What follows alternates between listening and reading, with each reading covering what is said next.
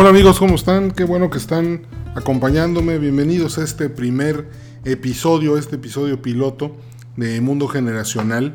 Eh, les quiero platicar pues de qué va a estar tratando este podcast y ese podcast va a ser acerca de el choque generacional, acerca de quiénes son las generaciones, por qué actúan como actúan, por qué son como son, quiénes son los baby boomers, quiénes son la generación X, quiénes son los millennials, quiénes son la generación contemplativa, quiénes son las generaciones, quiénes son los de la generación silenciosa. Vamos a tratar de entenderlo, vamos a analizarlo y vamos a ver que todos los escenarios a los que nos podemos enfrentar tienen una explicación si conocemos bien las herramientas de la teoría generacional. ¿Para qué sirve la teoría generacional? Pues en este podcast vamos a darle un impulso muy claro. Vamos a hablar de tres grandes ventajas que son ser un mejor líder de equipo multigeneracional, ya que si conoces a todas las generaciones con las que trabajas, pues vas a poder comunicarte mejor con ellos y saber qué esperar del trabajo y, de su estilo de trabajar en equipo o de trabajar en colaborativo, porque no es lo mismo. También vamos a entender cómo ser mejores tomadores de decisiones. Si conoces lo que está pasando y entiendes y ves lo que está sucediendo, pues obviamente al tener más claridad sobre todos los asuntos que están rodeando a una situación, pues vas a ser un mejor tomador de decisiones. Por último, vas a poder construir una marca poderosa. ¿Por qué?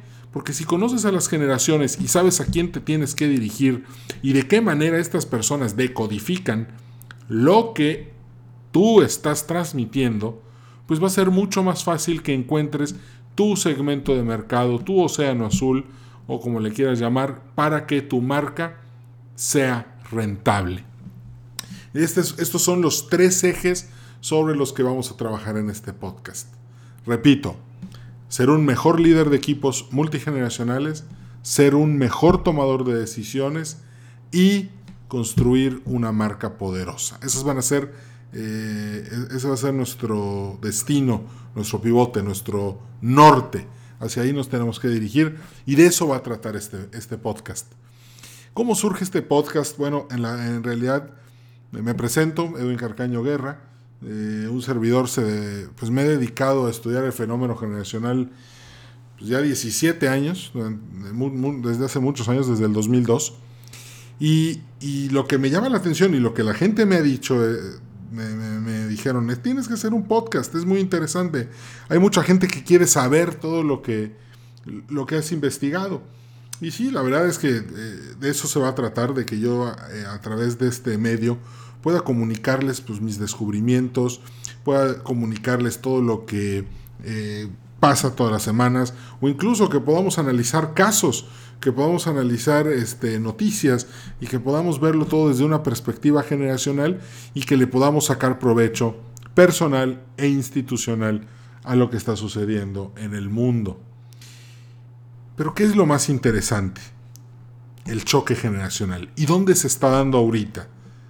Pues en las organizaciones. ¿Por qué?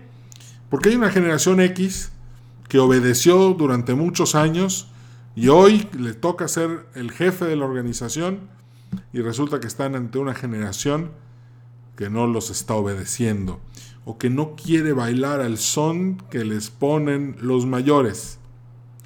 Un ejemplo, cuando la generación X entra a trabajar en los noventas, pues te entrevistabas con el que iba a ser tu jefe y te decía, bienvenido, aquí se entra a trabajar a las 8 de la mañana y no hay hora de salida. Y el trabajo tiene que salir. Y aquí este, el que manda soy yo. Y pues bienvenido. Y, ahí, y así era el ambiente laboral en los noventas. Pero de repente, hoy, si un jefe dice eso, pues no va a tener empleados millennials, porque ahorita eh, me enfrento a temas como por ejemplo una compañera de RH el otro día me platicaba, que contrata a, un joven, este llega a trabajar el primer día, el segundo día, el tercer día no va, El cuarto día pues ya lo empiezan a buscar y al poco tiempo la mamá eh, de este muchacho pues manda un WhatsApp y, y, le dice a la DRH que se disculpa mucho porque su hijo ya no va a poder seguir trabajando ahí, puesto que se cambió de ciudad. Y, aquí lo que nos llama la atención es que el, chavo ni siquiera avisó. La mamá fue la que tuvo que, tramitar la renuncia. Y, ojo, también pasa lo contrario, pasa que las mamás o los papás son los que llenan las solicitudes de empleo de los chavos para, para, para que salgan a trabajar y, y, sean productivos. Entonces aún vemos a una generación X, por un lado, que sigue siendo es sobreprotectora, vemos a, a, los, a muchos millennials no queriendo comprometerse con la institución y con la empresa. Y pues eso es ahorita el gran choque generacional que estamos viviendo. Eh, los millennials pues tienen una manera de pensar, crecieron de una manera y, y no son como la generación X. Por ejemplo, un, un jefe baby boomer eh, muy, muy claro a la hora de mandar, eh, muy consciente del bien y del mal, un hombre de, o una mujer de valores, pues definitivamente encontraba en los X pues una complicidad muy cómoda en la que ambas generaciones podían trabajar muy bien. Pero ahora, con la generación millennial, eso cambia. Y me ha tocado que de repente eh, compañeros empresarios o directores generales me dicen, ya solucionamos el problema con los millennials. Eh, ya no vamos a contratar más millennials, ahora solamente vamos a contratar hombres y mujeres de la generación X. Y, la verdad es que eso no está bien. Eh, eso es un error estratégico. Pero bueno, en lo laboral eso es lo que está sucediendo. Hay un gran shock en el mundo corporativo porque esta generación no se quiere tatuar el logo de la empresa y no quieren llegar a dar todo por la empresa. Quieren trabajar seis horas, quieren poder llevar a su perro, quieren tener tiempo para tomar un café, para salir a fumar un cigarro, para ir al gimnasio en las mañanas, entonces no quieren entrar a las 8, quieren entrar a las 10 porque pues tienen que cuidar su salud. Están to todas estas cosas que están en el, en el, en el ambiente laboral. Claro, hay una generación X pragmática que dice, no importa, quiero aprender, quiero entender cómo funcionan estos jóvenes pues para, para poder sacar el mayor provecho posible y la mayor rentabilidad posible de los recursos que tengo y eso es válido. Y creo que ahí es donde, donde se conjuga el análisis generacional con las estructuras corporativas. Pero no es nada más las empresas, también son los gobiernos. Y con los gobiernos no, me, no, no, no, no estoy hablando de entrar a trabajar al gobierno, no.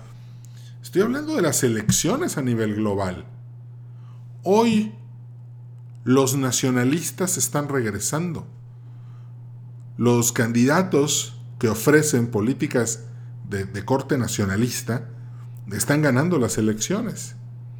De repente, los baby boomers regresaron al poder, Donald Trump, Andrés Manuel López Obrador, Angela Merkel, hay varios. ¿Y, y, y, qué, cuál es la oferta? Hoy, hoy, hoy la gente que quiere escuchar, hoy la gente quiere escuchar que un líder, un individuo va a llegar al gobierno y va a solucionar todas las cosas para que todos podamos vivir a gusto. Y ahorita, pues los candidatos saben que la gente quiere eso. Por lo tanto, las campañas se están volviendo muy populistas el mundo neoliberal, que nunca fue neo y tampoco fue liberal, pero así, le, así lo etiquetaron, fue muy, eh, fue muy claro. El, todo el mundo ya, ya lo, ese sistema ya lo rechaza. Ahorita el mundo anglosajón tira al nacionalismo y América Latina tira al estructuralismo. Líderes populares, nacionalistas, este, líderes que, que, que que prometen pues solucionarlo todo, líderes que dicen cuando yo llegue yo voy a hacer esto, esto, esto y se va a solucionar todos los problemas y tú vas a poder llevar la vida que sueñas vivir. Y la verdad es que pues eso ya ha sucedido antes en el mundo, de hecho sucedió en Italia y en Alemania, por poner un ejemplo, el siglo pasado, cuando los italianos eligieron a Mussolini y los alemanes eligieron a Hitler. Entonces, pues no, es primera vez que los movimientos nacionalistas entran al, al mercado electoral. Dos, por ejemplo, el caso de Brexit. Ahorita eh, los británicos se están saliendo de la Unión Europea.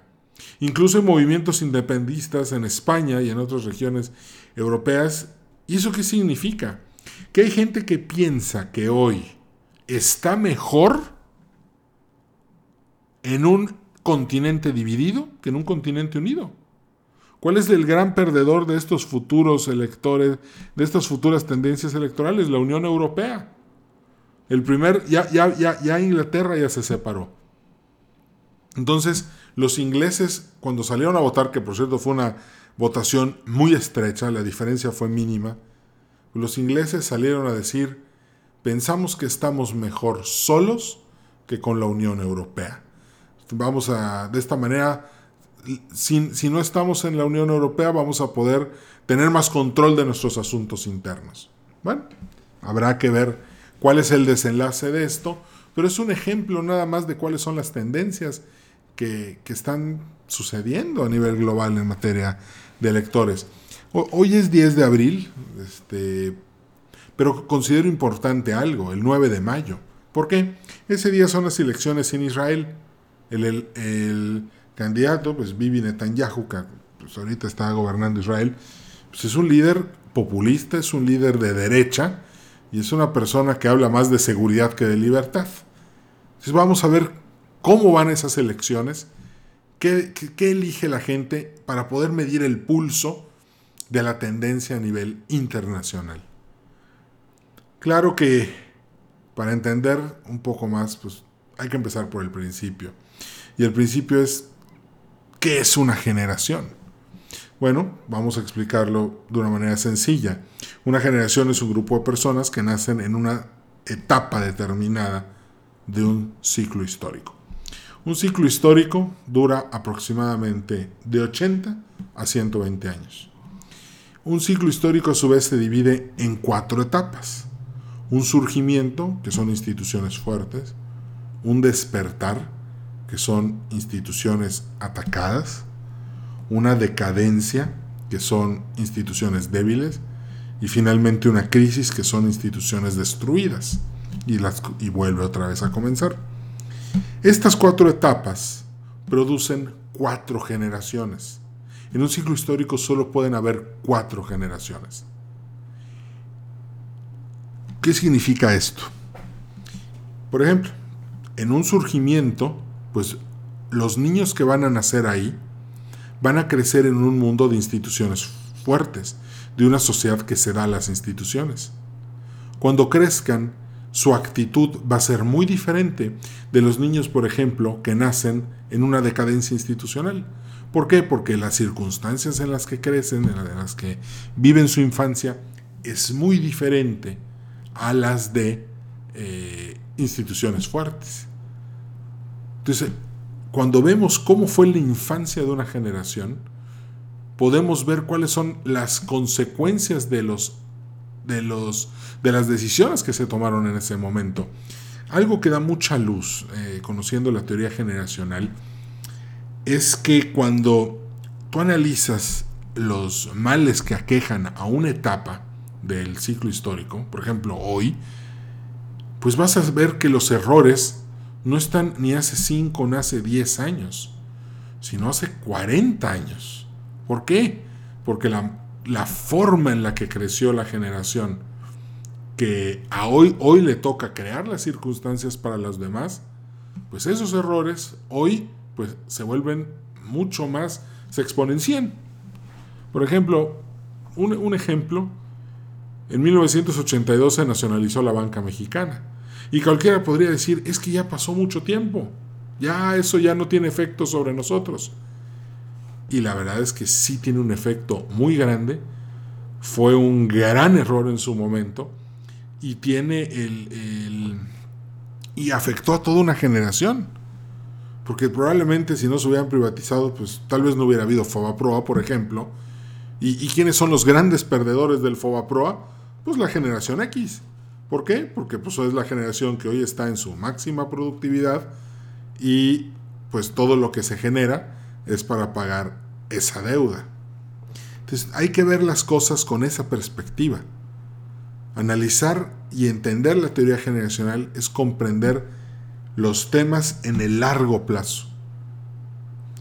Una generación eh, pasa por cuatro etapas.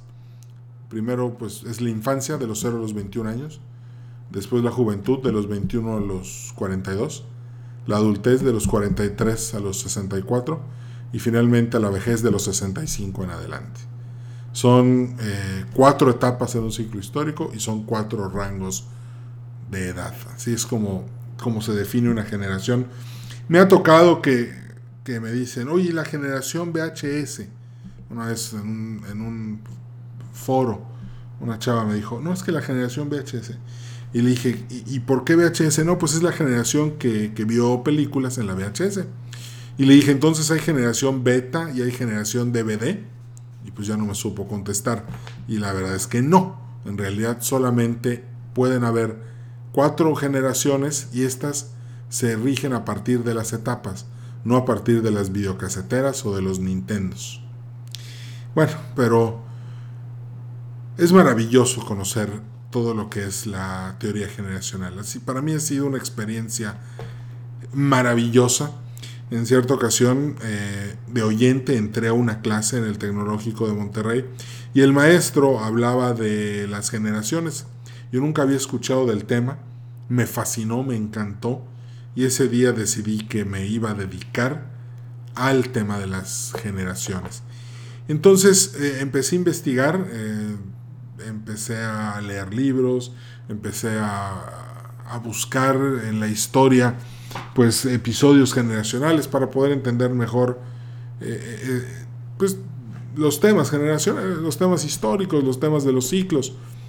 En lo personal, les puedo decir que ha sido una aventura maravillosa entender cómo funciona la sociedad, entender cómo funcionan los individuos, entender cómo, cómo la sociedad es la suma de todas las personalidades que, que, la conforman, de, las de todas las personas que la conforman. Y la verdad ha sido algo este, muy, muy revelador. Y este podcast de eso trata, de que podamos, eh, de que yo pueda compartir toda esta información con, contigo, para que tú la puedas utilizar en tu trabajo, en tu familia, en la relación con los mayores, con los de tu edad, en, tu relación con tus hermanos, con tus primos, con tus jefes, con tus compañeros de trabajo. Hay, mucho provecho y hay mucha información que, que puede ser, eh, que, te, que te va a ser de mucha utilidad. El mundo de hoy es un mundo multipolar.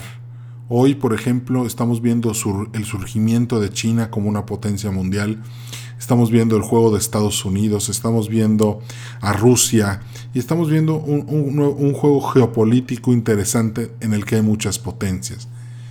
Y por otro lado, vemos cómo los nacionalismos están aumentando. Cada día la gente eh, eh, eh, elige más y más líderes nacionalistas. Y esto es un cóctel peligroso. Históricamente, cuando sucede el multipolarismo con, el, con los nacionalismos, es cuando se dan los grandes conflictos de la historia. vivimos tiempos interesantes. Eh, vamos a ver qué nos depara el futuro. Me dio mucho gusto saludarte. Gracias por haber escuchado el podcast. Nos vamos a estar escuchando muy seguido y espero que en el siguiente episodio me des la oportunidad de charlar de estos temas. Nos vamos a divertir y vamos a aprender. Que tengas un feliz día, me dio gusto saludarte y nos vemos muy pronto.